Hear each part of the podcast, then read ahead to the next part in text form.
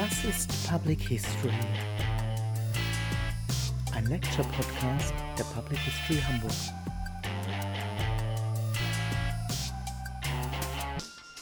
Moin, hallo und herzlich willkommen zum Lecture-Podcast Was ist Public History? Zurück aus Australien machen wir heute einen Zwischenstopp in Deutschland.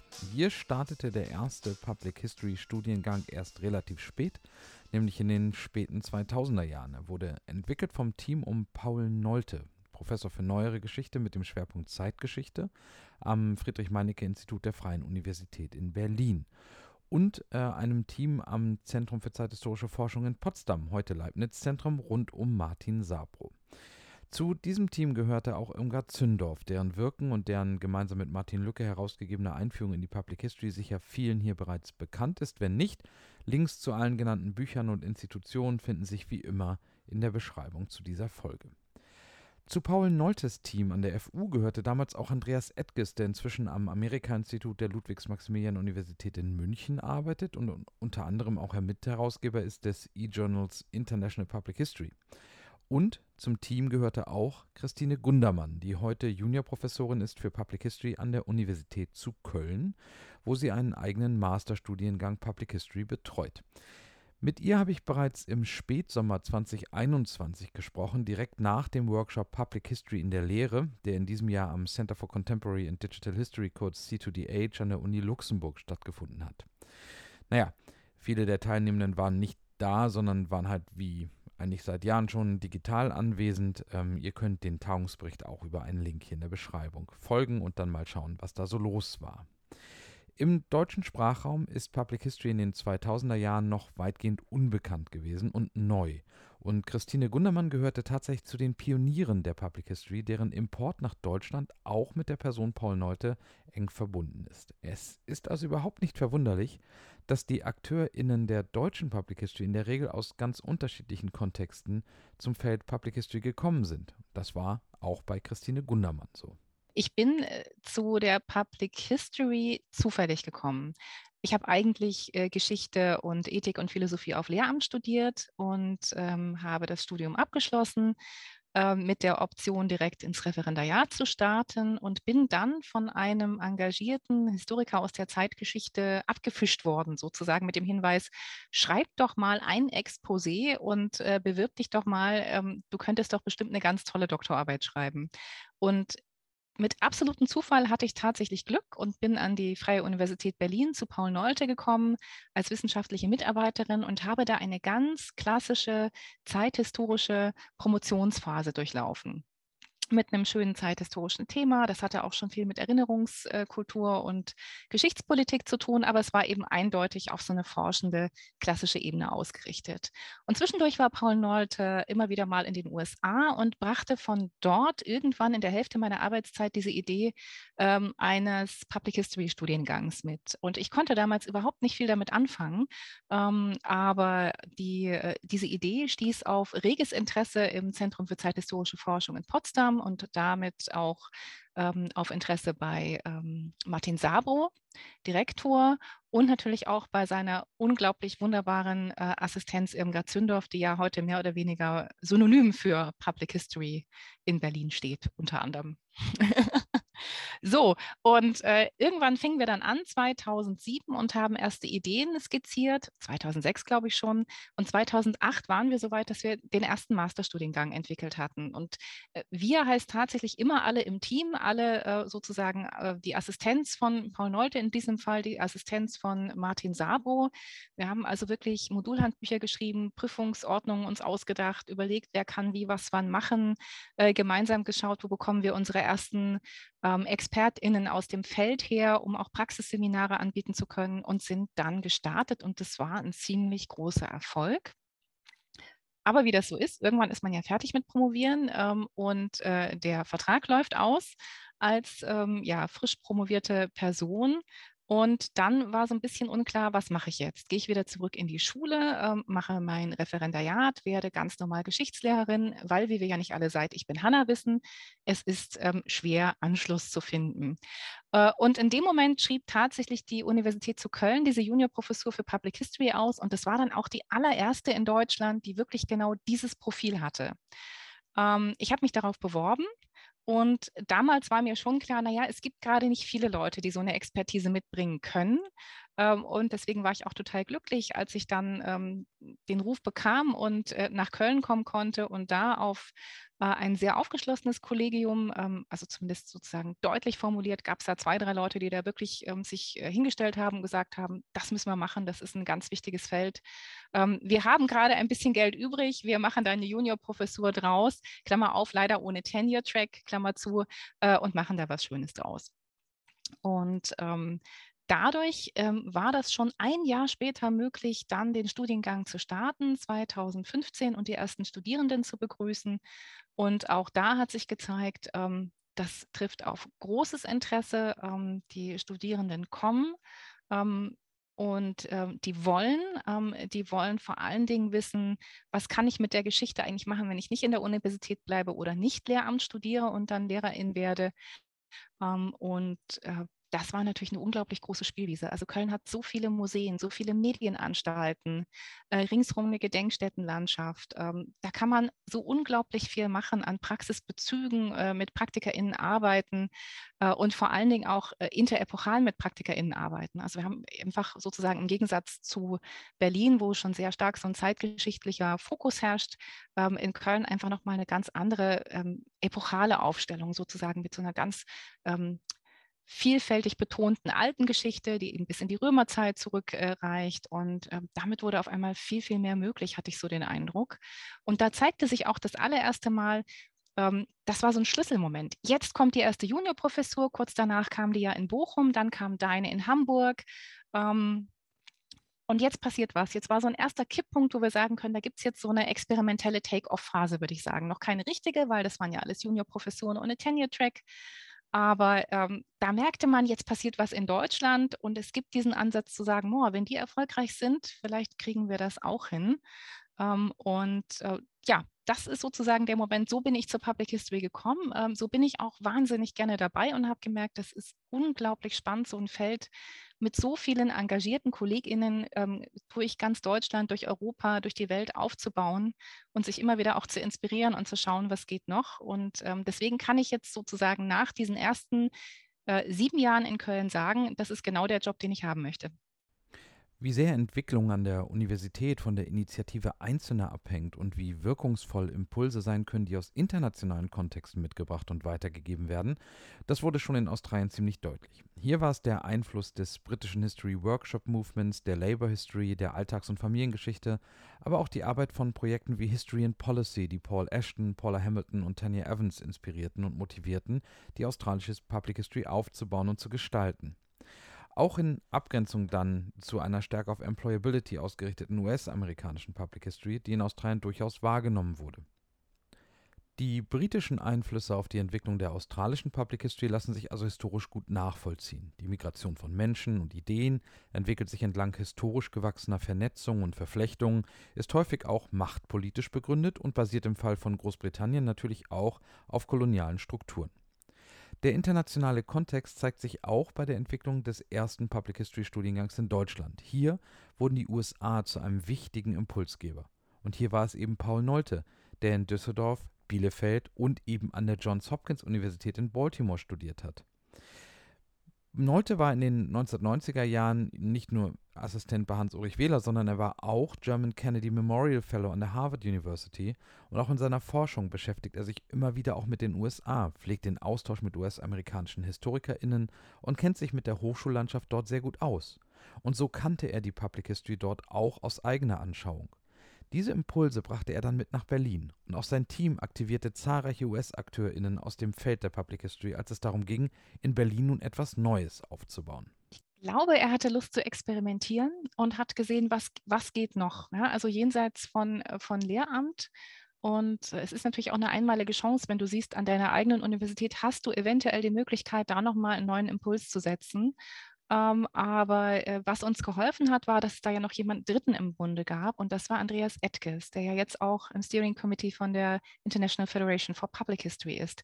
Und der hat es tatsächlich geschafft, sozusagen alle wirklich großen Leute aus dem National Council for Public History zu mobilisieren Und äh, wir haben dann so eine Art, äh, dank sozusagen seines unermüdlichen Engagements, äh, eine Art Startkonferenz gemacht. Und da hatten wir wirklich die ganz großen Leute da. Also Arnita Jones zum Beispiel. Ja, das ist ja wirklich eine der Gründungsfiguren vom NCPH. Die kam extra nach Berlin, um sich da quasi sozusagen einem noch nicht existenten Studiengang mal vorzustellen. Und ähm, im Nachhinein habe ich so ein bisschen das Gefühl, ich konnte das damals noch gar nicht würdigen, was das eigentlich für ein immenser Akt war. Ähm, die Leute, die das wirklich jahrzehntelang machen und ein unglaublich großes ähm, Erfahrungswissen eigentlich auch mitbringen, hier zu haben. Lonnie Bunch war da. Diese Lichtgestalt, die da in einer absoluten Präsenz strahlte und mal zeigte, wie geht Museumsdirektor auf amerikanisch und was kann man alles machen, wenn man diesen ähm, ja, diesen Dreh raus hat äh, für die Zivilgesellschaft, äh, für eine erhaltende Kulturinstitution und als Wissenschaftler gleichzeitig sprechen zu können. Ähm, das war ein super Start damals, ja. Aber wie gesagt, eben eine ganz tolle Zusammenarbeit von vielen, vielen Menschen, die alle ihre Netzwerke mobilisiert haben, um das hinzukriegen. Lonnie Bunch leitet heute die Smithsonian Institution, wirkte seit den 1980er Jahren im Museumsbereich. Er arbeitete unter anderem am California African American Museum, beim National Museum of American History und eben ab Mitte der 2000er Jahre als Direktor des neuen National Museum of African American History and Culture. Anita Jones ist eine herausragende Historikerin in den USA, die sich in vielerlei Hinsicht auch für die Public History eingesetzt hat. Sie gehörte zu den Gründerinnen des National Council on Public History, der ihre herausragende Rolle beim Aufbau der Public History in den USA 2016 mit dem Founders Award ausgezeichnet hat. Jones war aber auch im Kreis der klassischen akademischen Geschichtswissenschaft in den USA tätig und von 1999 bis 2010 Executive Director der American Historical Association, das ist das US-amerikanische Pendant zum Deutschen Historikerinnenverband. Es ist also hier keineswegs übertrieben, von Lichtgestalten zu sprechen, wie Christine das tut, denn in der Start- und Frühphase solche Impulse zu bekommen für die Aktivitäten in Berlin und den Public History Studiengang, das ist schon ziemlich großartig. Christine Gundermann war Mitte der 2000er Jahre genau da, wo die Pionierarbeit der deutschen Public History ihren Ausgang nahm, in Berlin und an der FU. Aber auch in ihrer inhaltlichen Arbeit war sie eigentlich mittendrin im Themenfeld der Public History. Ich selbst habe ja erst im Rückblick so wirklich erkannt, dass meine eigene Dissertation über die Schillerfeiern von 1859 sich auch mit vergangenheitsbezogenen Praktiken beschäftigte und damit auch als ein Beitrag zu einer forschenden Public History gelesen werden kann. Christine hat sich im Studium und mit ihrer Dissertation im Feld der Zeitgeschichte einem Thema gewidmet, das sich mit Fragen der Erinnerung, der Aussöhnung und des Neubeginns in den Beziehungen zwischen Deutschland und den Niederlanden befasste, war mithin also genau drin in der Public History. Ausgangspunkt war, dass ich irgendwann im Auswärtigen Amt mal äh, gelesen habe, in, äh, ich glaube, in Archivquellen, vielleicht sogar auch schon in der Sekundärliteratur, dass der Botschafterposten äh, in den Niederlanden noch schwieriger sei als äh, der in Israel. Und das konnte ich gar nicht glauben. Ich glaube, das war auch eine leichte Übertreibung. Aber faktisch war sozusagen so eine Grundidee äh, dahinter, es ist schwer. Und auf der einen Seite sieht man immer sozusagen ganz viel touristischen Austausch, auf der anderen Seite liegt da aber so eine untergründige Spannung. Und ich wollte halt nicht wissen, wie sich die, ähm, ja, die staatstragenden Akteure austauschen und wie das Ganze proto protokolliert und über Protokolle auch eingefangen wird, also rein sozusagen dieses Performative, äh, sondern wie sich die Leute getroffen haben, die das eben nicht hatten. Also sprich äh, Menschen, die miteinander äh, Wirtschaftsbeziehungen führen mussten, egal ob sie das wollten oder nicht, Menschen, die sich freiwillig getroffen haben. Und meine Frage war immer, und welche Rolle hat der Zweite Weltkrieg dann tatsächlich gespielt? Habt ihr euch ausgetauscht? Habt ihr euch gemeinsam erinnert? Habt ihr versucht, Trauerrituale zu erfinden? Ähm, hat sich irgendwann mal jemand bei euch entschuldigt? Also als konkrete Frage von deutscher Seite an die niederländische. Und dazu habe ich geforscht und dann auch ähm, die Dissertation geschrieben, die den schönen Titel trägt, Die versöhnten Bürger. Welche Bedeutung hatte der Zweite Weltkrieg denn und hat sich jemand entschuldigt? Äh, ja, tatsächlich. Also es gibt einen Moment, wo ich eine explizite Entschuldigung äh, gefunden habe und ähm, es war Willy Brandt, der sich in Rotterdam, äh, dessen äh, Zentrum zerstört wurde durch deutsche Bombardierung 1940, äh, zum 40-jährigen ähm, Festakt und Erinnerungsakt ähm, vor die versammelte Bürgergesellschaft gestellt hat und gesagt hat, es tut mir leid. Ich bin in äh, Warschau auf die Knie gegangen und ich muss hier um Verzeihung bitten. Und das war die allererste, auch als solche formulierte Entschuldigung, die äh, sozusagen auf niederländischem Boden von einem deutschen, zwar nicht mehr staatstragenden, aber eben doch sehr wichtigen Politiker mal formuliert wurde. Äh, Brandt konnte das auch nur machen, weil Rotterdam ihn eingeladen hat und eben nicht die niederländische Regierung. Wenn man auf Regierungsebene schaut, war es tatsächlich erst Gauck, der eingeladen wurde als Bundespräsident. Und das war, glaube ich, 2005. Wissenschaft ist Kommunikation. Der Austausch von Wissenschaftlerinnen, die zu bestimmten Themen arbeiten, ist essentiell für die Forschung und auch für die Lehre. Als Orte dieses Austauschs haben sich in den letzten hunderten Jahren Publikationen aller Art herausgeschält. Vom Buch bis zum Aufsatz in einer Fachzeitschrift. Das gesamte Rezensionswesen gehört dazu, aber auch Netzwerke, Fachgesellschaften, Konferenzen, Tagungen oder Workshops, in denen Forschungsvorhaben und Ergebnisse ausgetauscht und diskutiert werden und gemeinsame Projektideen entstehen und dann auch ganz konkret in die Wege geleitet werden. Und natürlich spielt auch der Flurfunk eine gewisse Rolle, also der informelle Austausch, der auf solchen Konferenzen und Tagungen ja immer wieder stattfindet und der in solchen Gesellschaften natürlich auch ganz wichtig ist und den wir übrigens alle ein wenig vermissen im digitalen Raum. Das muss man vielleicht auch mal zur Pandemie sagen.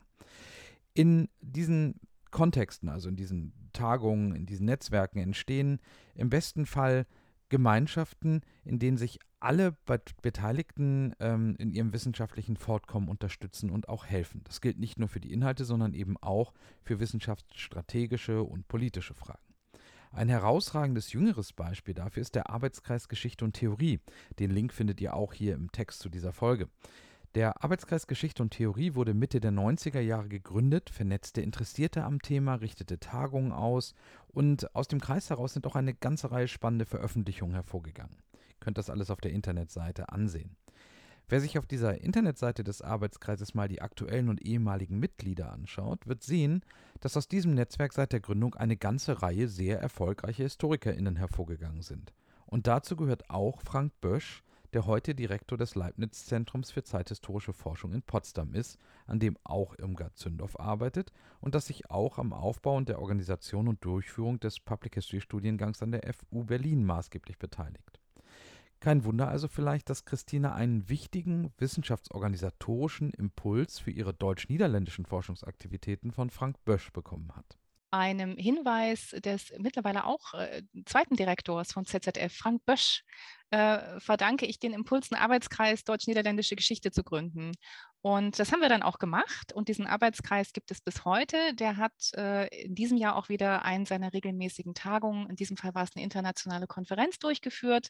Und ich durfte den dieses Jahr tatsächlich das allererste Mal seit Gründung wieder mit ausrichten. Das war wirklich wie ein ganz tolles Klassentreffen fast, obwohl es heute natürlich ähm, ein unglaublich großes und vielfältiges äh, Spektrum an äh, Forschenden zu deutsch-niederländischer, deutsch-belgischer, aber auch westeuropäischer, ähm, europäischer Forschung gibt, die sich da treffen, verknüpfen und austauschen. Und äh, von der Seite ist es auf jeden Fall ein Kontakt, ähm, auch ein wissenschaftlicher, der erhalten geblieben ist.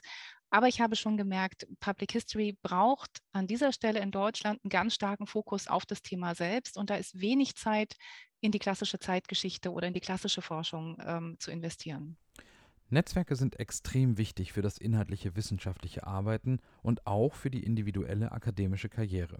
Sie werden häufig zu wenig beachtet. Das ist schade, weil sie sind wichtig für wissenschaftsstrategische und politische Positionierung und Entwicklung auch der einzelnen Forscherinnen und Forscher.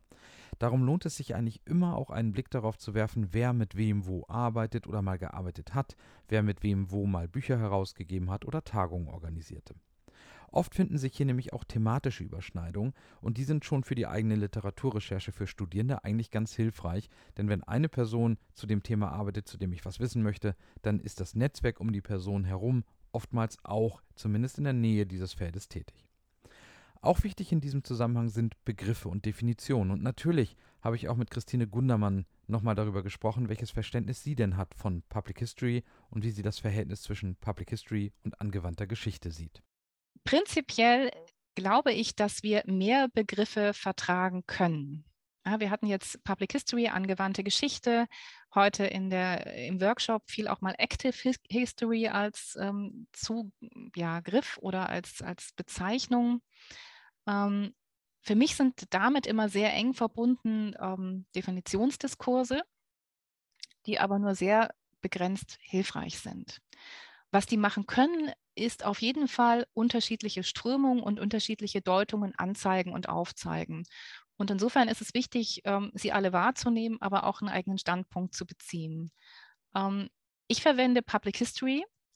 Ähm, zum einen, weil ich mit deutschen Übersetzungen ganz viele Schwierigkeiten habe, vor allen Dingen aus der historischen Genese ähm, dieser Begriffe heraus. Äh, Öffentlichkeit wird bei uns ganz, ganz anders historisch interpretiert, als es zum Beispiel in den Vereinigten Staaten oder in Großbritannien der Fall ist.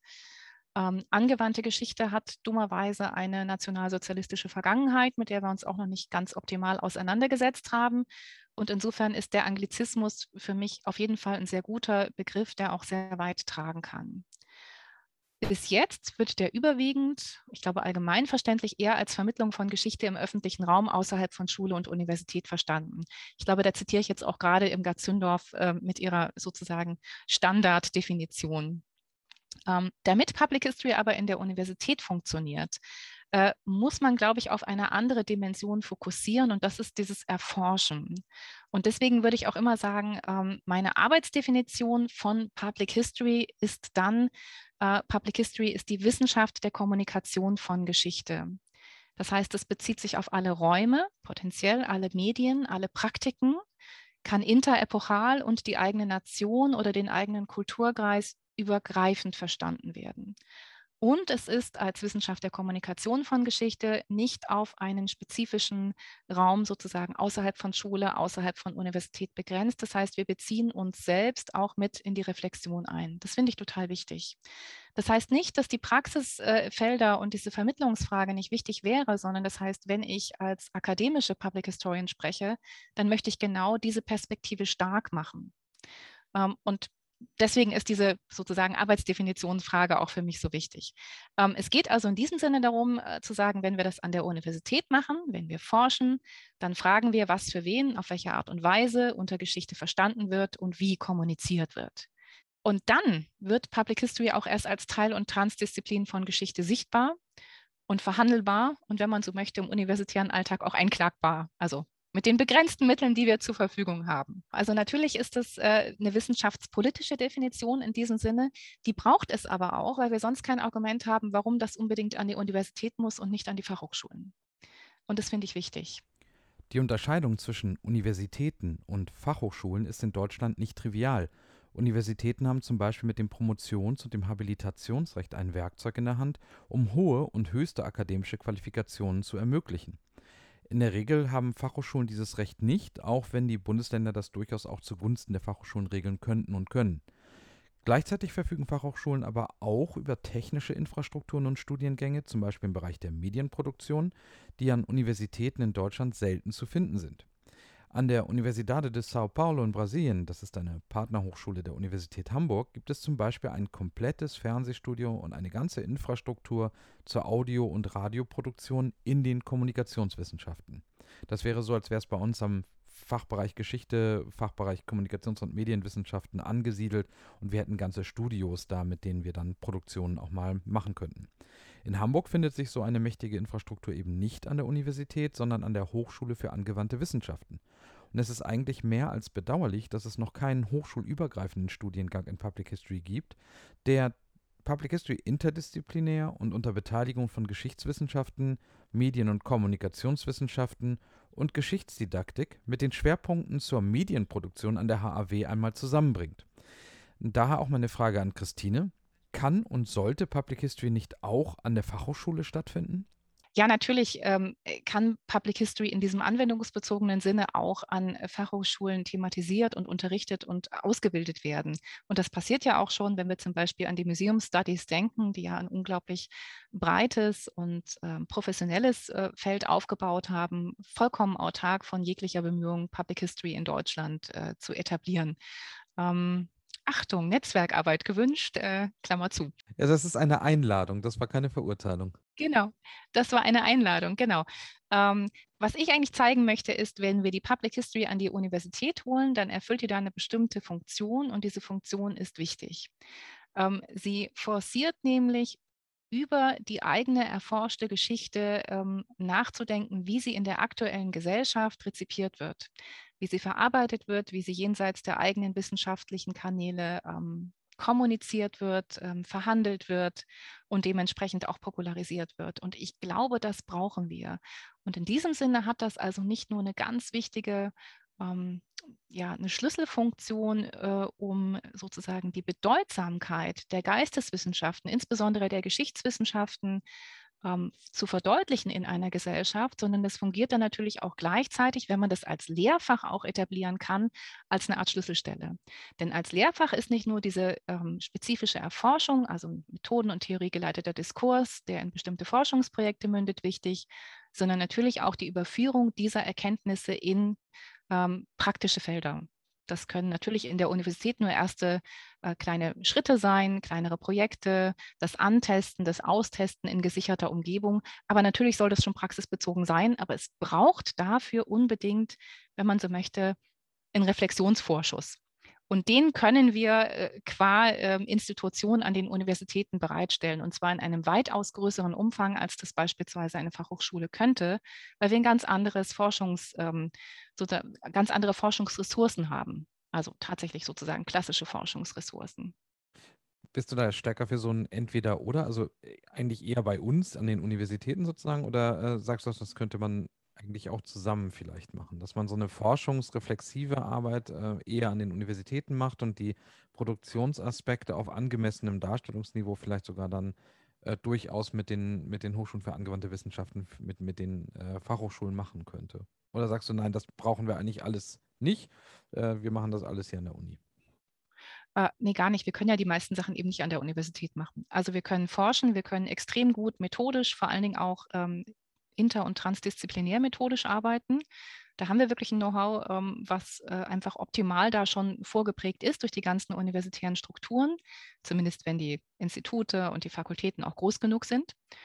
Ähm, aber was wir zum Beispiel nicht können, ist tatsächlich zu sagen, ja, wie designe ich denn jetzt eine Ausstellung? Wie programmiere ich denn eine App? Das können wir nicht. Und ähm, genauso wenig weiß ich, wie man ein Museum leitet ja, oder ein Archiv aufbaut. Ähm, das ist eine Qualifikation, die ich nicht habe und dafür muss ich mir immer ähm, auswärtige ExpertInnen heranholen. Und wenn man das natürlich systematisiert, entstehen da, glaube ich, ganz, ganz tolle Möglichkeiten, ähm, diesen Theorie-Praxis-Gap so klein wie möglich zu halten, tolle Projekte zu machen, ähm, das, was die Universität gerne als Third Mission bezeichnet, auch umzusetzen, also aus der Universität in die Gesellschaft hineinzuwirken mit tollen Projekten, die auch für die ähm, Zivilgesellschaft von Interesse sein können und die auch erlauben, die der Zivilgesellschaft wiederum erlauben, sich auch zu beteiligen stärker an solchen Diskursen. Da sehe ich schon viele, viele Möglichkeiten. Ein kleines Aber ist wichtig, wenn wir wollen, dass sich dieses Feld als Teil und Transdisziplin der Geschichtswissenschaft etabliert, wenn wir also wirklich gute Forschung machen wollen, dann müssen wir auch sicherstellen, dass man sich innerhalb dieses Feldes qualifizieren kann, und zwar bis in die höchsten akademischen Ämter. Und das bedeutet, man braucht einen Abschluss, der als Masterabschluss anerkannt wird und man muss hinterher promovierfähig sein. Und das ist der Moment, wo es dann ein bisschen eingeschränkt werden muss, wo man sagen kann, ich glaube, Kooperationen sind total gut, ähm, aber es muss in einem Rahmen sein, der es uns erlaubt, langfristig auch einen Fuß zu fassen in diesen akademischen, universitären Strukturen. Mhm. Ja, wir denken so ein bisschen darüber nach, äh, also man könnte diese technischen Aspekte als Art Nebenfach fahren. Ne? Das wäre eine Möglichkeit zu sagen, dass man, das erlöst immer noch nicht, dass man da ganz viele Ausbildungsberufe mit berührt, mit dem, was an den, an diesen, äh, äh, an, an diesen Produktionsstätten von Geschichte passiert. Das sind ja mehrere Gewerke, die da tatsächlich zusammenkommen. Aber man könnte zumindest Einblicke generieren und dann mit Studis zusammenkommen, die in den Gewerken sind. Das sind ja auch die Netzwerke, die du später brauchst. Und wenn ich mal mit Kameraleuten zusammengearbeitet habe in einem Studieprojekt, dann kann es ja sein, dass ich mir mal die E-Mail aufschreibe. Das ist ja eine Option und dann später im Kontakt zu bleiben. Das ist auch auf jeden Fall was, was ich aus den, ähm, mittlerweile sind es ja schon ein paar Jahren Erfahrung mitbringe, wenn die Studierenden ähm, ins Praktikum gehen oder aus dem Praktikum zurückkommen. Ganz oft bekomme ich äh, die Rückmeldung, dass äh, auch äh, Institutionen äh, sagen, wir nehmen lieber Studierende von euch, weil die zumindest wissen, ähm, wir haben nicht so viel Platz, wir können nicht ganz so genau sein, ähm, wir müssen in weniger Zeit mit weniger Mitteln ganz viel Inhalte transportieren, wir müssen diesen, in diesem Sinne, also im positivsten Sinne kompromissbereit sein. Und wir brauchen jemanden, der mit uns darüber nachdenkt, äh, wie wir das machen können und niemand, der uns sagt, das ist aber falsch oder hier ist es zu ungenau oder ähm, das ist aber fachwissenschaftlich nicht auf dem neuesten Stand. Das brauchen die auch, aber sie müssen eben auch diesen Schritt weitergehen können und sagen können, ich gebe mir Mühe, in deiner Welt zu denken. Und ähm, das musst du vermutlich rausschreiben, weil das ziemlich wenig Ergebnis wäre von einem Studium zu sagen, ich gebe mir Mühe. Ähm, aber sozusagen diesen Moment, ich kann das, glaube ich, noch nicht so gut in Worte fassen. Ja? Also was man von Studierenden erwartet, wenn sie kommen, ist, dass sie eher bereit sind, so eine Art Brückenfunktion zu übernehmen zwischen Fachwissenschaft und dem Gebiet, was sie sich im Praktikum neu aneignen. Und das scheint in der Public History, zumindest in der Außenwahrnehmung, extrem gut zu funktionieren. Mhm. Da hilft natürlich ein Studiengang dann sehr. Das ist bei uns zum Beispiel super schwer. Unsere Studierenden kommen ja aus dem normalen Geschichtsbachelor dann ins Praktikum. Wir haben im Grunde genommen bis auf ein Seminar keine wirkliche Eingriff oder Zugriffsmöglichkeit, da auch irgendwie bildend einzugreifen. Das macht deutlich schwerer. Da ist ein Studiengang, glaube ich, wirklich eine, eine super Lösung, dass man das so ein bisschen strukturierter hinkriegen kann. Man kann das nicht nur gut vorbereiten, äh, sondern in dem Fall hilft tatsächlich auch das Label. Ja. Also wenn ich sehe, dass äh, unsere Kölner auch viel leichter zum Beispiel ans DHM kommen, ähm, weil die einfach mit einem Label werben können, was in Berlin schon gut funktioniert, äh, dann merkt man auf einmal, dass das durchaus eine Türöffnerfunktion haben kann. Also nicht nur tatsächlich einen guten Inhalt anzubieten, sondern auch unter genau diesem Begriff. Begriffe und manchmal auch Label sind also wichtig, um auch in wissenschaftspolitischer und strategischer Ebene Positionierung zu ermöglichen. Damit sind wir dann allerdings auch relativ schnell wieder zurück bei den Definitionsfragen. Unseren Begriff, also unser eigener Begriff von Public History, die Frage, wie wir Public History verstehen, wirkt sich nämlich aus darauf, wie wir Public History betreiben. Und daraus wiederum resultiert auch ein methodisch-theoretisches Verständnis, das ja gerade für eine forschende Public History besonders wichtig ist und eben auch Perspektiven strukturiert. Marco Demantowski, der seit Oktober 2021 die Professur für Public History an der Universität Wien innehat, hat in seinem Aussatz What is Public History eine besonders herausfordernde Definition versucht. Sein Vorschlag von 2018 geht so. Public history is a complex past-related identity discourse. Operated by collectives and individuals, it serves the mutual recognition of narratives. Collectives empower their basic narratives and institutional frameworks through role allocations, rules of sanction and reward, as well as through media design and ritualized practice. Den vollständigen Text habe ich in der Beschreibung zu der Folge für euch verlinkt. Es lohnt sich durchaus, die Herleitung und die Argumentation dieser Definition auch einmal nachzuvollziehen. Ich habe Christine gefragt, was sie über diesen Ansatz denkt. Also ich ähm, habe Marcos Ansatz ähm, vor allen Dingen als eine Art soziale Argumentation wahrgenommen, die sich sehr stark ausgehend von den Gedächtnistheorien darauf bezieht, dass die Auseinandersetzung mit Geschichte letztendlich immer sozusagen, in, dass der treibende Kern äh, eine soziale Anerkennungsfrage und Identitätsfrage ist. Und ähm, ich finde das auf der einen Seite total spannend und ich glaube, das kann unglaublich viel erklären. Auf der anderen Seite ähm, ist mir das ein bisschen zu reduziert, weil ich da zu viel Soziologie sehe und zu wenig Möglichkeit, ähm, mich von diesen soziologischen Kernaspekten zu lösen und da noch mal ein bisschen freier zu gehen. Das muss nicht so sein. Ähm, da würde ich mir jetzt von Marco wünschen, dass mehr oder erste Studien systematisch entstehen und veröffentlicht werden, die auf genau diesem theoretischen Aspekt ähm, aufbauen, die ansetzen und das mal ausdefinieren. Weil wir haben ja bis jetzt nur diesen einen wunderbaren Kerntext von ihm, aber eben noch nicht sozusagen das Ganze in der Anwendung gesehen, während wir natürlich bei äh, den Gedächtnistheorien oder den Ansätzen zu Kulturerbe oder eben Geschichtskultur sagen können, da gibt es einen sehr reichhaltigen Schatz und da können wir relativ gut sehen, was geht damit und was geht damit nicht. Ähm, vielleicht noch ein letzter Satz zum, zum Ansatz von Marco Demantowski. Ähm, auf der einen Seite ist es faszinierend, äh, diese Idee einer großen vereinheitlichenden Theorie einmal zu lesen, wo alles ähm, eingesammelt wird, wo alles irgendwie vielleicht nicht ganz so systematisch, wie man das ähm, sich wünschen würde, wie man es aber, glaube ich, gar nicht machen kann, äh, irgendwie zusammengebunden ist. Ähm, was ich schwierig finde, ist, ist, dass die Public History, glaube ich, in einer Situation ist, wo ihr das nicht wirklich weiterhilft. Ähm, in diesem Sinne, dass wir ganz oft sehen, wir sind nicht nur, wenn wir gut äh, und gut sind und Glück haben, eine Teildisziplin der Geschichtswissenschaft, die sich vielleicht neben der Geschichtsdidaktik etablieren kann, ähm, sondern wir sind ja auch im weitesten Sinne transdisziplinär unterwegs. Wir brauchen so gut wie immer die Medienwissenschaften, die Theaterwissenschaften, die Ethnologie ähm, und so weiter, die Digital Humanities, äh, um überhaupt forschen und arbeiten zu können. Ähm, da jetzt ein Modell zu etablieren und zu sagen, so erklären wir das Wirken von Geschichte in Gesellschaft, ist meines Erachtens momentan nicht wirklich hilfreich. Was wir eigentlich brauchen, sind Übersetzungsfunktionen und immer wieder zu sagen, was sind eure treibenden ähm, theoretischen Konstrukte? Ähm, welche Fachbegriffe definiert ihr wie und jetzt versuchen wir mal zusammenzuschauen, wie weit kommen wir damit, was bringen wir aus der Geschichtswissenschaft mit, wo kreuzen wir uns, ähm, wo sind wir vielleicht komplementär aufgestellt, können unsere eigenen Horizonte erweitern oder nicht. Das heißt, ich würde immer sagen, ich verstehe Public History eher als Brückenbauerin und Übersetzerin und weniger als diejenige, die ähm, die große vereinheitlichende Theorie bringt. Also ich glaube, was wir gesehen haben, ist äh, gerade wenn wir diesen sozusagen bestimmten Teilbereichen ihren Raum lassen und sagen, Gedächtnistheorien sind äh, eher dafür da, sozusagen chronologisch, chronologische Tiefenbohrungen zu machen. Geschichtskulturelle Aspekte können eher in die Gegenwart und in die Breite gehen und da vielleicht institutionell besser funktionieren. Dann sehen wir ja, diese Ansätze haben alle ihre Chance und ihre Stärken. Und ich bin mir nicht ganz sicher, ob das sozusagen in einer Theorie, die alles vereinheitlicht, die bei ganz vielen Stellen sagt, ihr meint eigentlich das Gleiche, ähm, diese Stärken der verschiedenen Konzepte wirklich auffangen kann und ähm, fruchtbar machen kann. Aber wie gesagt, ich glaube, wir brauchen einfach die ersten zwei, drei Dissertationen und dann sehen wir weiter. Mhm. Ja, ich finde das auch sehr herausfordernd, was er da macht. Ich finde das auch sehr spannend äh, und stellt mich natürlich vor das Problem, weil ähm, er damit zu einem Unzeitpunkt für mich rauskam, weil ich äh, mein, mein Geschichtsortenkonzept ja noch ausarbeite. So, das kommt dann hoffentlich nächstes Jahr auch mal. Aber natürlich muss ich darauf jetzt irgendwie auch was ähm, antworten oder damit arbeiten, sozusagen.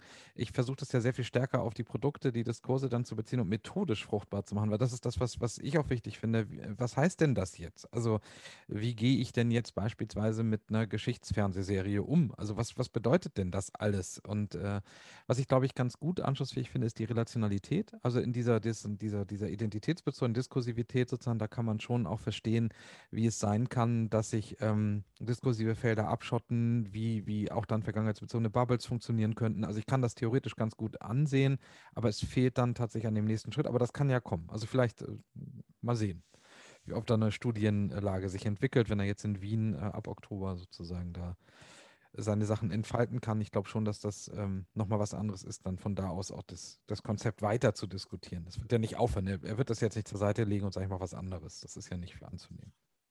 Inzwischen ist Marco Demantowski in Wien natürlich schon längst gestartet. Ich hatte ja schon gesagt, das Gespräch haben wir im September geführt. Schaut doch mal nach, Public History in Wien, was da so passiert. Da passieren, glaube ich, ganz spannende Dinge und ich glaube, wir werden da eine Menge aus Österreich demnächst auch noch hören. Marco Demantowski wird ja demnächst hier auch noch einmal ausführlicher zu Wort kommen und die Diskussion über seinen Definitionsansatz wird sicher auch noch insgesamt weitergehen. Es gibt ja eine ganze Reihe an Konzepten und besonders auch aus der Geschichtsdidaktik, über die in diesem Zusammenhang auch noch einmal zu sprechen wäre. Wir sind ja hier in der Public History nicht im luftleeren Raum und allein unterwegs. Die Konferenz für Geschichtsdidaktik möchte zum Beispiel im kommenden Jahr auf ihrer Zweijahrestagung über das Verhältnis von Geschichtsbewusstsein, Geschichtskultur und Public History diskutieren und hat dazu gerade einen Call veröffentlicht. Begriffe, Definitionen und Konzepte werden also auch weiterhin eine wichtige Rolle spielen. Und natürlich werden wir da auch immer wieder von Christine Gundermann hören. Hat sie doch gerade gemeinsam mit einem AutorInnenkollektiv, dem ich auch angehöre, die Schlüsselbegriffe der Public History herausgegeben und damit ein wichtiges Projekt der vergangenen Jahre zum Abschluss bringen können. Dieses Projekt, die Schlüsselbegriffe der Public History, sind für die Weiterentwicklung der Public History im deutschen Sprachraum sicher äh, besonders wichtig, denn es geht hier auch darum, mal zu schauen, wie man mit dem, was es bisher schon gibt, neue Dinge tut und wie man äh, ja auch die verschiedenen existierenden Konzepte an der Universität in einen fruchtbaren Austausch bringen kann. Als ich Christine nach ihren wichtigsten Projekten fragte, die sie im Moment so betreibt, war es also für mich eigentlich gar kein Wunder, dass sie dieses Projekt als ein besonders wichtiges hervorhebt. Die Frage war also, was machst du denn eigentlich als Public Historian? Was sind denn so deine eigenen Projekte?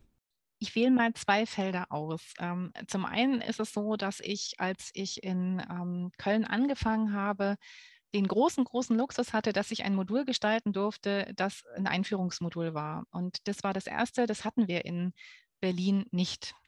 Und äh, mit dieser Frage, ich darf jetzt ein ganzes Modul, drei Lehrveranstaltungen damit gestalten, zu sagen, was sind die zentralen Eckpunkte, um Public History als Teildisziplin als universitärer forschender Zugriff auf Geschichte sichtbar zu machen, wurde relativ schnell klar, wir brauchen eigentlich Fachliteratur dafür. Und diese Fachliteratur äh, gab es so meines Erachtens äh, nicht zusammengestellt, also schon gar nicht unter diesem Label, sondern äh, die Aufgabe war eben, viele verschiedene Dinge zusammenzubinden und zu sagen, so könnte ein Schuh draus werden. Und das ist tatsächlich auch so gewesen. Ich habe ziemlich lange gearbeitet und sortiert und überlegt, ähm, was kann ich den Studierenden anbieten. Das führt dazu, dass ich tatsächlich jedes Semester wieder überlege, wenn ich diese Vorlesung vorbereite, ist es das noch? Muss man eigentlich weitergehen?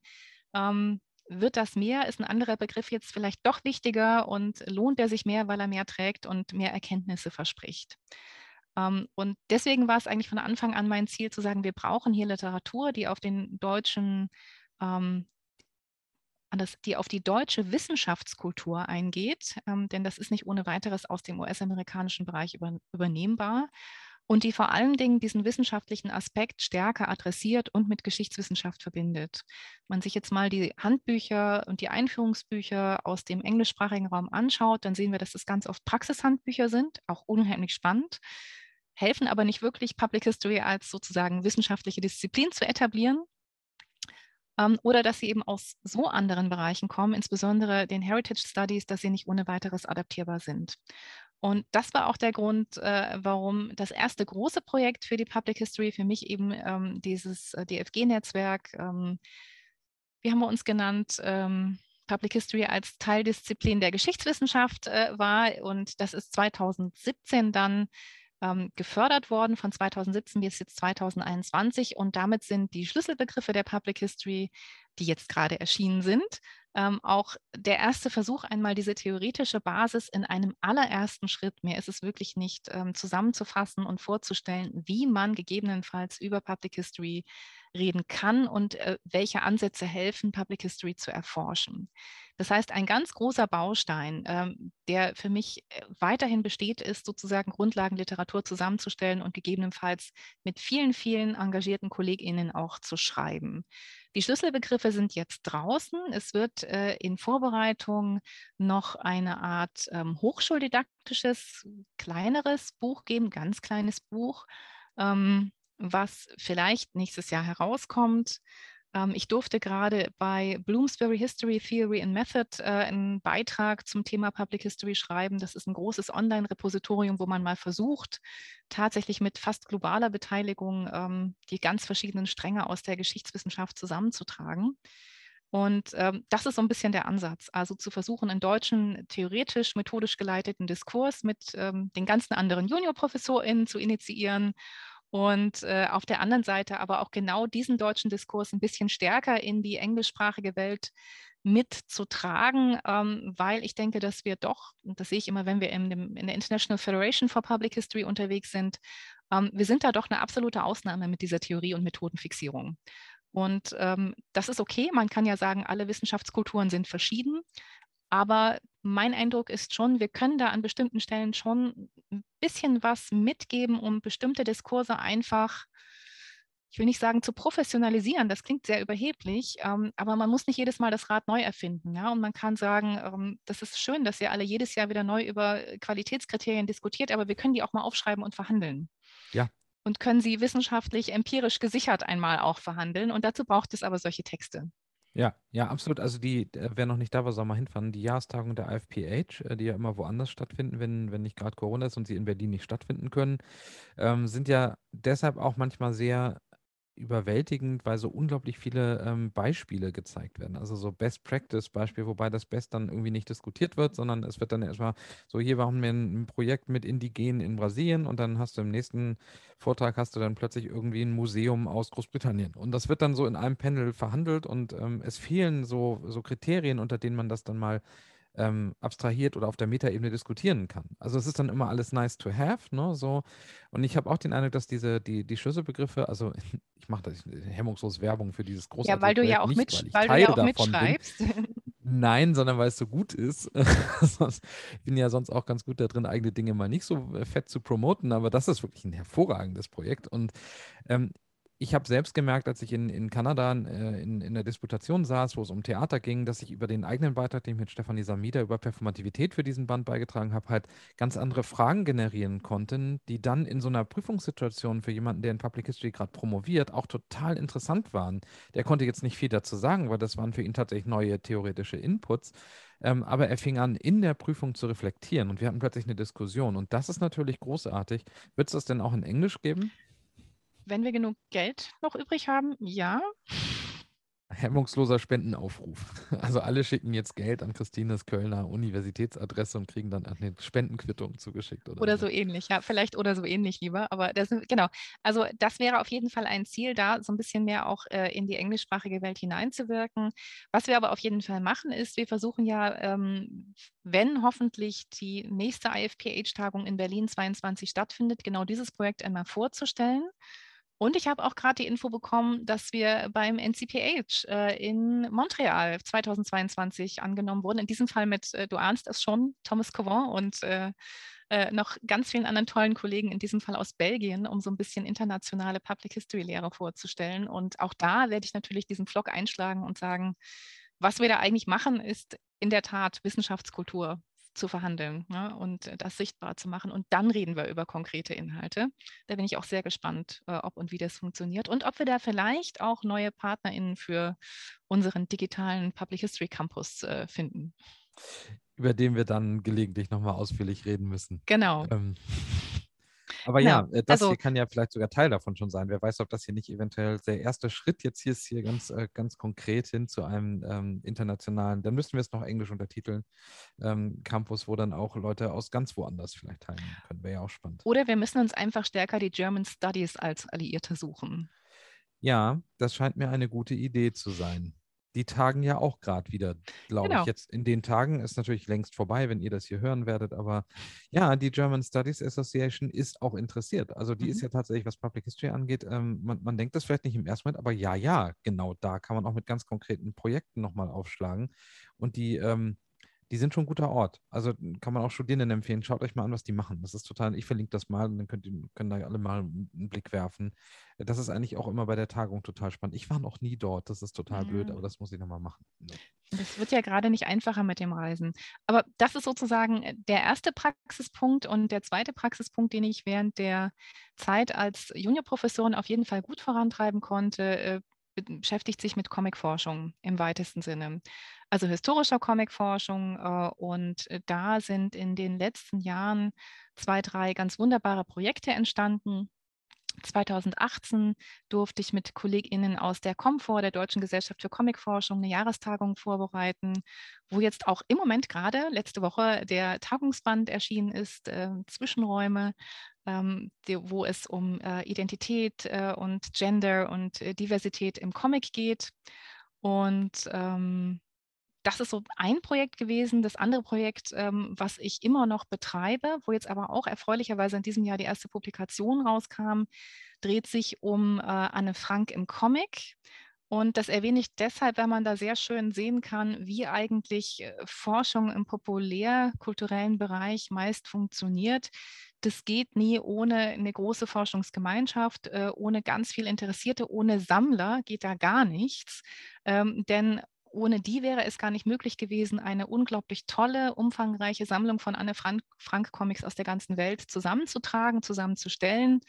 Äh, für die Forschung so aufzubereiten, dass wir alle darauf Zugriff haben und die dann unter ganz unterschiedlichen Teilaspekten, Fragestellungen, disziplinären Zugriffen einmal zu untersuchen. Und äh, wenn man dann den ersten Comic äh, aus den 60er Jahren hat und den letzten von vorletzten Jahr, dann ist das auf einmal eine unglaublich schöne, tolle ähm, ja, Quelle, die einem da offen liegt und die in diesem Fall auch mich als Zeithistorikerin ganz umtreibt, weil das natürlich nochmal ein ganz anderes Bild auf so einen globalen Erinnerungsort ermöglicht, als wir es hätten, wenn wir jetzt nur das Tagebuch und dessen Rezeption anschauen. Ähm, aktuell ist es so, ähm, dass, und das ist jetzt das letzte Projekt, was ich erwähne, ähm, dass ich gerade äh, mit einem ganz tollen Kollegen aus Hamburg, äh, dem Dennis Bock, einen Workshop durchgeführt habe, auch einen internationalen, zum Thema Comics in Gedenkstätten. Wir sind davon ausgegangen, dass es wirklich verdammt viele Orte, naja, finde ich verdammt, schnell's mal raus, also dass es extrem viele Gedenkstätten äh, in Europa gibt, die mit Comics arbeiten. Das geht von äh, Comics, die spezifisch für diese Orte produziert werden, bis hin zu Comics, die man einfach nutzt, weil man glaubt, dass man damit eher Jugendliche erreicht, bis hin zu Comic-Workshops, also wo zum Beispiel Comic-KünstlerInnen eingeladen werden und dann mit meistens Jugendliche ähm, Zeichnen üben und versuchen, das, was man da sich eben erarbeitet hatte, in Comicform ähm, umzubauen.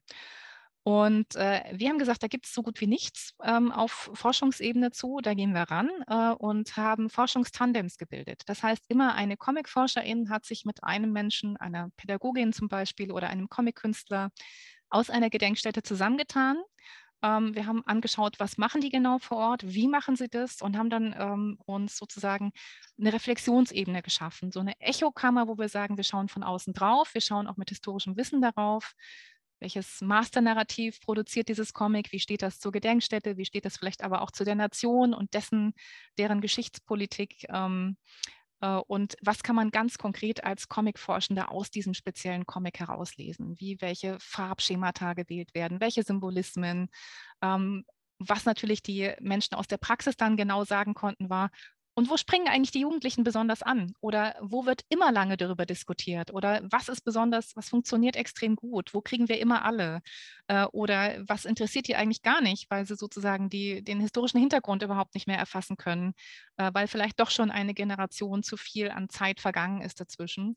Und ähm, das ist so ein Modus, ähm, wir haben das heute auch im Workshop gehabt, den ich gerne als Shared Authority markiere, um zu sagen, wir kommen eigentlich in der Public History dann besonders weit, wenn wir mit den Expertinnen aus dem Feld auf Augenhöhe zusammenarbeiten.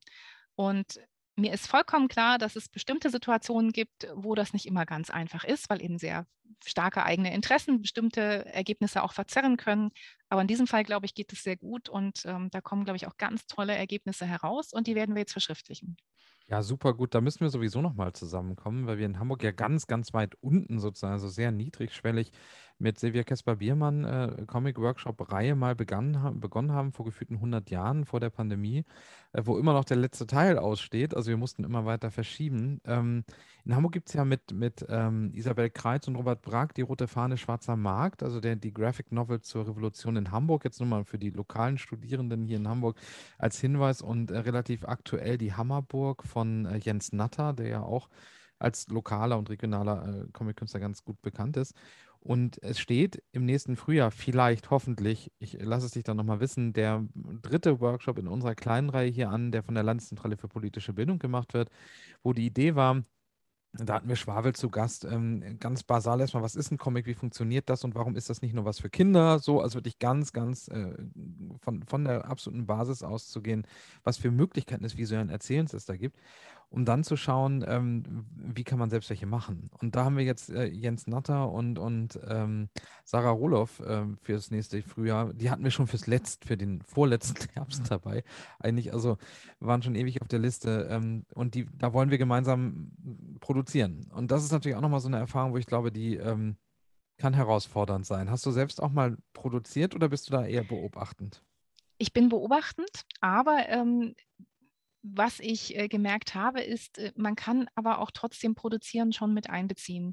Wir haben zum Beispiel für unsere Tagung, die wir leider, nachdem wir sie fast anderthalb Jahre verschoben haben, äh, äh unser, äh, unsere Reisekostenzuschüsse umgewandelt, unter anderem in ein Graphic Documenting. Und das ist so unglaublich bereichernd, ähm, wenn man sozusagen jetzt für einen Workshop, wo man wirklich diskutiert, wo man arbeitet, also wo es nicht um klassische Präsentation geht, sondern sich wirklich austauscht, auf einmal so ein unglaublich tolles ähm, sozusagen äh, Doc Dokument hat, also wo gezeichnet wurde und äh, Inhalte, Thesen schön pointiert festgehalten sind und ähnliches. Und das war für mich jetzt zumindest nochmal ein Ansatz zu sehen. Wir haben lange Zeit gedacht, man kann das eigentlich nicht digital machen, weil man muss die Dinge in der Hand halten, man muss wirklich diskutieren, man muss sich die, die Bilder, die Panels zeigen können. Und in der digitalen Version hieß das, wir haben diese Mittel, die wir hatten, umgesetzt, äh, haben uns so ein Graphic Documenting geleistet, haben uns aber auch Care-Pakete geleistet.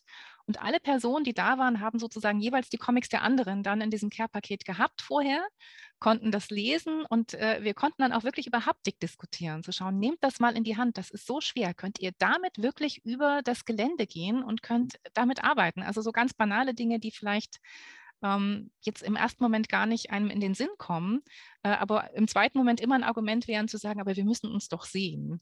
Ähm, mein Argument wäre, das ist immer toll und gut, aber es geht eben auch ohne, wenn man dann ein bisschen weiterdenkt und überlegt, äh, was man stattdessen machen kann. Mhm. Ja, Klima ist da auch noch ein weiteres Stichwort. Ne? Also gehen vielleicht einige Dinge nochmal. Heute ist ja äh, große Klimaaktion ähm, äh, überall in Köln wahrscheinlich auch und, und wo immer wir alle gerade sind, wird gerade was zum Klima sein. Ähm, die Zeit rennt wahnsinnig. Äh, ich habe aber noch, ähm, also mindestens zwei Bereiche, die ich auf jeden Fall mit dir nochmal ansprechen wollte. Und zwar ähm, das ist immer der Bereich, wo am meisten dann ähm, ja, oder wo es am kompliziertesten werden kann. Mal gucken. Die Beziehung der Public History zur, zur ich nenne sie mal, es ist so blöd, ne? Also wir verstehen ja beide Public History als Teil der, der universitären Geschichtswissenschaft. Wir wissen aber beide, nicht alle sehen das zwingend so. Äh, ich selbst habe hier schon Interviews gegeben zum Thema Public History ist keine Geschichtspolizei und äh, ähm, Public History ist auch nicht die PR-Abteilung. Ähm, Im Gegenteil, wir haben eher immer Stress mit der PR-Abteilung unter Umständen, je nachdem, worum es geht. Ähm, was ist denn das eigentlich für ein Verhältnis zwischen universitärer Geschichtswissenschaft? Ich meine jetzt nicht Paul Neute, der experimentieren will in Berlin zu einer Zeit, wo alle noch dachten, Public History, was ist denn das eigentlich so? Ähm, ich meine, es war Mitte der 2000er, hast du erwähnt, ne? Da wurde, wurde da gab es ja noch dieses schöne Kannsteiner Freiding äh, mit äh, Guido Knopp und der Geschichtspornografie auf dem Historikertag. 2004 war das, glaube ich. Wahnsinn. Äh, also was, was ist das für ein Verhältnis? Wie bewertest du das? Also in welchem Verhältnis steht es? Äh, also Public History und universitäre Geschichtswissenschaft. Wo siehst du da Schwierigkeiten, Herausforderungen, wie auch immer du es benennen willst. Ich weiß, das ist ein völlig vermintes Gelände äh, oder, oder schwierig, vielleicht aber auch nicht, keine Ahnung. Also äh, wie siehst du das Verhältnis der beiden oder gibt es überhaupt eins? Was sind Verflechtungen? Was können Studierende daraus lernen, wenn sie sich mit Public History beschäftigen? Warum gibt es überhaupt diesen Unterschied, dass äh, Hilfskräfte teilweise bei uns zum Beispiel noch gefragt werden, ob sie noch in der Public History sein oder schon was Sinnvolles machen? Ähm, wie ist denn das? Wie, wie würdest du dieses Verhältnis bewerten? Ähm, ich drücke mich so ein bisschen um eine Antwort. Ähm, mhm. ich könnte jetzt einmal sagen, äh, ich bewerte dieses Verhältnis als ambivalent Punkt. Äh, und dann gibt es zwei Dimensionen. Zum einen kann man, glaube ich, unterm Strich erstmal ganz nüchtern schauen, was kann das? Und die zweite Frage wäre dann, wie bewertet man das Ganze wissenschaftspolitisch? Das sind zwei unterschiedliche Dinge und das eine klingt ein bisschen positiver und das andere ein bisschen negativer. Fangen wir mal mit dem Positiven an. Ähm, als Forschungsfeld oder als Teildisziplin ist sie meines Erachtens eine wissenschaftlich und gesellschaftlich notwendige und unglaublich bereichernde Perspektive für die Geschichtswissenschaft. Das heißt nicht, dass wir das Rad neu erfinden, das heißt aber, dass wir Dinge, die schon da sind, verstärken, erweitern und vertiefen können. In diesem Fall ist sie sozusagen ein Ort der Forschung zur Rezeption aller historischen Epochen, Regionen und Themen in Gesellschaften. Und das braucht es, gerade weil äh, wir sozusagen nicht unter einem Nützlichkeitswahn Gesellschaftswissenschaften bewerten, aber weil wir immer wieder deutlich machen müssen, was sind die Erkenntnisse, die wir wirklich für die Gegenwart aus der Geschichte gewinnen. Und das geht mit der Public History, wenn sie institutionalisiert ist, wesentlich leichter als ohne sie. Der zweite Punkt wäre, sie ist gesellschaftlich notwendig. Das heißt, institutionalisierte Orte der Wissenschaftskommunikation in der Öffentlichkeit ähm, funktionieren dann ganz wunderbar als Schnittstelle, als Anlaufstelle, als Brückenbauerin und vor allen Dingen als Netzwerkerin zwischen den etablierten ähm, Fachwissenschaften und dem, was an öffentlichem äh, ja, Interesse, an Nachfragen, ähm, an Wissensdurst auch da ist. Ähm, jetzt instrumentalisiere ich die Public History so ein bisschen. Ähm, das kann ich aber auch deswegen machen, weil ich immer sagen würde, Public History ist grundsätzlich ein kooperatives Unternehmen. Wir können nicht in allen Epochen, wir können nie in allen Regionen zu Hause sein, aber wir können diese wichtigen Fragen an die spezifischen Themen stellen. Und das machen wir professionell, das heißt methodisch und theoretisch begründet. So, das wäre jetzt die positive äh, Geschichte, warum Public History auf jeden Fall gut und wichtig ist und auch äh, an mindestens jeder dritten Universität ein, äh, ein Zuhause finden sollte. Ähm, natürlich ist es so, dass es wissenschaftspolitisch ein bisschen schwieriger ist.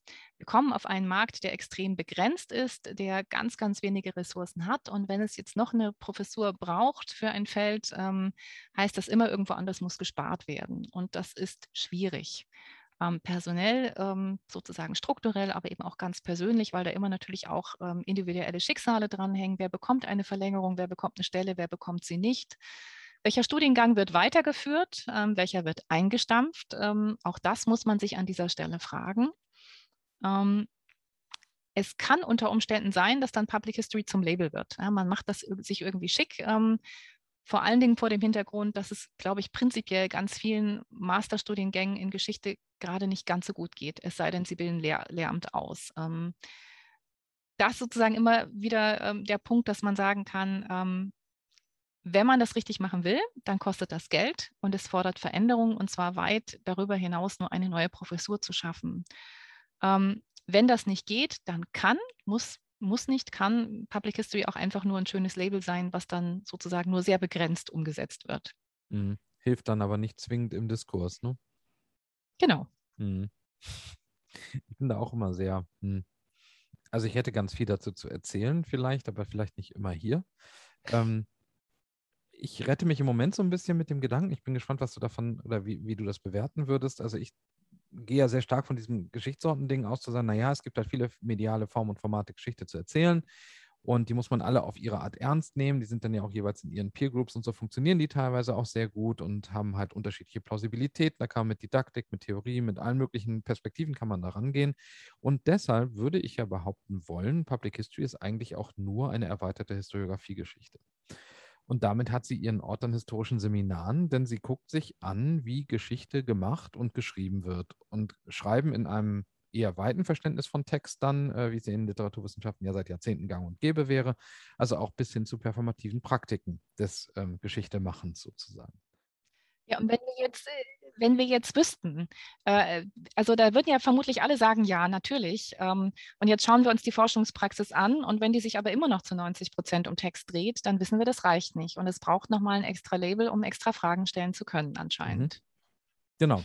Aber es wäre ja zumindest ein Verkaufsargument zu sagen, naja, Historiografiegeschichte sollte man ja eh mehr machen. Also gibt es ja auch zu wenig, muss man ja auch mal sagen. Also Methoden, Theorien und Historiografiegeschichte findet sich in jeder Historiografie, aber selten oder nicht immer äh, explizit ausgeführt oder sagen wir mal äh, zu, zu tief reflektiert eher selten. Es äh, und, und zwar nach Doktorarbeiten. Also ich glaube, da funktioniert das noch recht gut. Ne? Da haben wir all diese Settings ja noch ganz gut ausgebildet, weil man weiß, dass es sich auch irgendwie gehört für diese Textsorte. Aber ansonsten habe ich den Eindruck, dass also nicht alle geschichtswissenschaftlichen Produktionen jetzt zwingend Theorie äh, oder, oder Methoden tief sind. Naja, und mit diesem Fokus auf die Textsorte ähm, würde man natürlich auch wieder Dinge betonen, wo wir sagen müssen, unter inklusiven Aspekten zum Beispiel würden wir jetzt eher davon weggehen und viel mhm. stärker beispielsweise von leiblichen Prozessen ausgehen, sodass mhm. wir nicht diesen Umgang über kognitivierbare, ähm, sozusagen visualisierbare ähm, ja, Wege gehen müssen in diesem Fall. Also das mhm. Transformieren in Text beispielsweise dann auch letztendlich. Ähm, von der Seite her ist da theoretisch ganz viel möglich. Ähm, aus der Praxis wissen wir aber, dass es wichtig ist, Räume zu schaffen, äh, in denen das dann auch wirklich systematisch umgesetzt wird. Ähm. Das ist so ein bisschen wie, natürlich haben wir seit den 80er Jahren Frauengeschichte. Hm. Ja? Also genau. natürlich braucht jetzt nicht jede Universität irgendwie einen Studiengang äh, zu Gender Studies, aber es wäre doch schön, wenn man zumindest systematisch wüsste, dass in jeder Lehrveranstaltung äh, Fragen von Identität, äh, Diversität und ja, natürlich auch Geschlecht irgendwie systematisch mitbehandelt werden. Ja, genau. Das oder Digitales oder all diese Dinge, die sozusagen eigentlich ja alles durchdringen könnten und sollten und eigentlich ja auch tun. Also äh, unsere gesellschaftlichen Praktiken sind ja durchdrungen von all dem. Ne? Das ist, ist ja gar keine Frage. Ja, hm, das ist offenbar ein wissenschaftsstrategisches und politisches Problem. Ähm, halten genau. wir das vielleicht mal so fest. Ähm, ich empfehle aber Studierenden, wenn sie sich damit beschäftigen, darauf auch mal zu gucken und zu schauen, sozusagen, wie wird gesprochen über andere Felder. Das ist grundsätzlich interessant. Also zu gucken, wie wird Alltagsgeschichte diskutiert, wie, wie wurde Sozialgeschichte mal äh, diskutiert, wie wurde politische Geschichtsschreibung, was ist Kulturgeschichte des Politischen. Also an all diesen Feldern kann man ja ganz gut sehen, wie entwickeln sich Disziplinen, ähm, wie wird das auch mit Machtfragen verbunden und mit Ressourcen und ähm, wer sitzt eigentlich wo und macht was. Auch hier wieder, na, ganz spannend. Oh Gott, das ist alles so das ist schon sehr politisch ähm, und das ist deshalb auch alles sehr spannend. Am Ende äh, bitte ich immer alle nochmal zu sagen, was wäre denn die Schlüsselbotschaft? Was ist der missionarische Gedanke? Oder was hast du jetzt noch zu vermarkten? Möchtest du noch was verkaufen? Äh, also, was sind sozusagen die Dinge, die du unbedingt noch sagen möchtest, wo du sagst, das finde ich jetzt eigentlich echt ganz besonders wichtig? Wir haben jetzt sehr viel erzählt und ich schneide das ja auch auseinander so, aber das ist jetzt der Punkt, wo du nochmal sagen kannst, okay, und das ist mir wichtig. Ich, Christine Gundermann, ich stehe jetzt für eine ganz bestimmte Idee von Public History oder irgendwas möchte ich noch sagen oder keine Ahnung, promotest jetzt deinen lokalen Buchladen, was auch immer. Das wäre jetzt dein Ort. Also ich glaube, ich habe noch nicht so eine ganz äh, starke Message im Sinne von, dafür stehe ich. Das bildet sich, glaube ich, noch heraus und das zeigt sich vermutlich auch erst in der nächsten Rückblende, also wenn wir dann die nächsten Gespräche in den nächsten Jahren führen. Ähm, es gibt aber drei Punkte, die ich, glaube ich, nochmal ganz klar ähm, formulieren möchte, in diesem Sinne auch tatsächlich mit so ein bisschen Sendungsbewusstsein. Ähm, vielleicht an all die KollegInnen, die bis jetzt noch nicht so viel mit Public History zu tun hatten. Uh, Public History ist keine Anwendung, sie ist keine Vermittlung und sie ist nicht eine Geschichtsdidaktik 2.0. Äh, wenn man Public History an der Universität äh, studieren soll, dann geht es um einen forschenden Zugang und der muss etabliert sein und erst dann kann und soll das auch mit Erfahrungen aus der Praxis großzügig flankiert werden. Dafür braucht es aber Personal und eine ausreichende Finanzierung. Der zweite Punkt geht an Studierende. Wenn eine Public History Ausbildung an der Universität etwas bringen soll, dann muss hier in den zwei Jahren Zeit eine Basis für einen forschungsorientierten, reflexiven Blick gelegt werden. Ähm, liebe Studierenden, ihr braucht sozusagen einen theoretisch-methodischen Werkzeugkasten, der euch trägt, bevor ihr gut begründet Praxis machen könnt.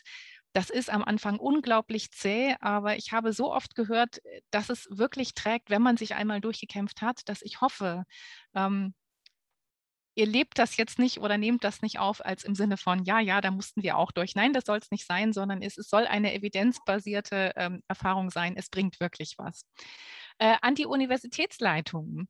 Äh, insbesondere mit dem Blick auf Pandemie und Digitalität. Äh, jetzt erleben wir, dass wir ein ganz neues Level an standortübergreifenden und fachübergreifenden Kooperationen realisieren können, weil wir digital arbeiten. Bitte fördern Sie diese Formate, sie bereichern den eigenen Standort sehr. Punkt.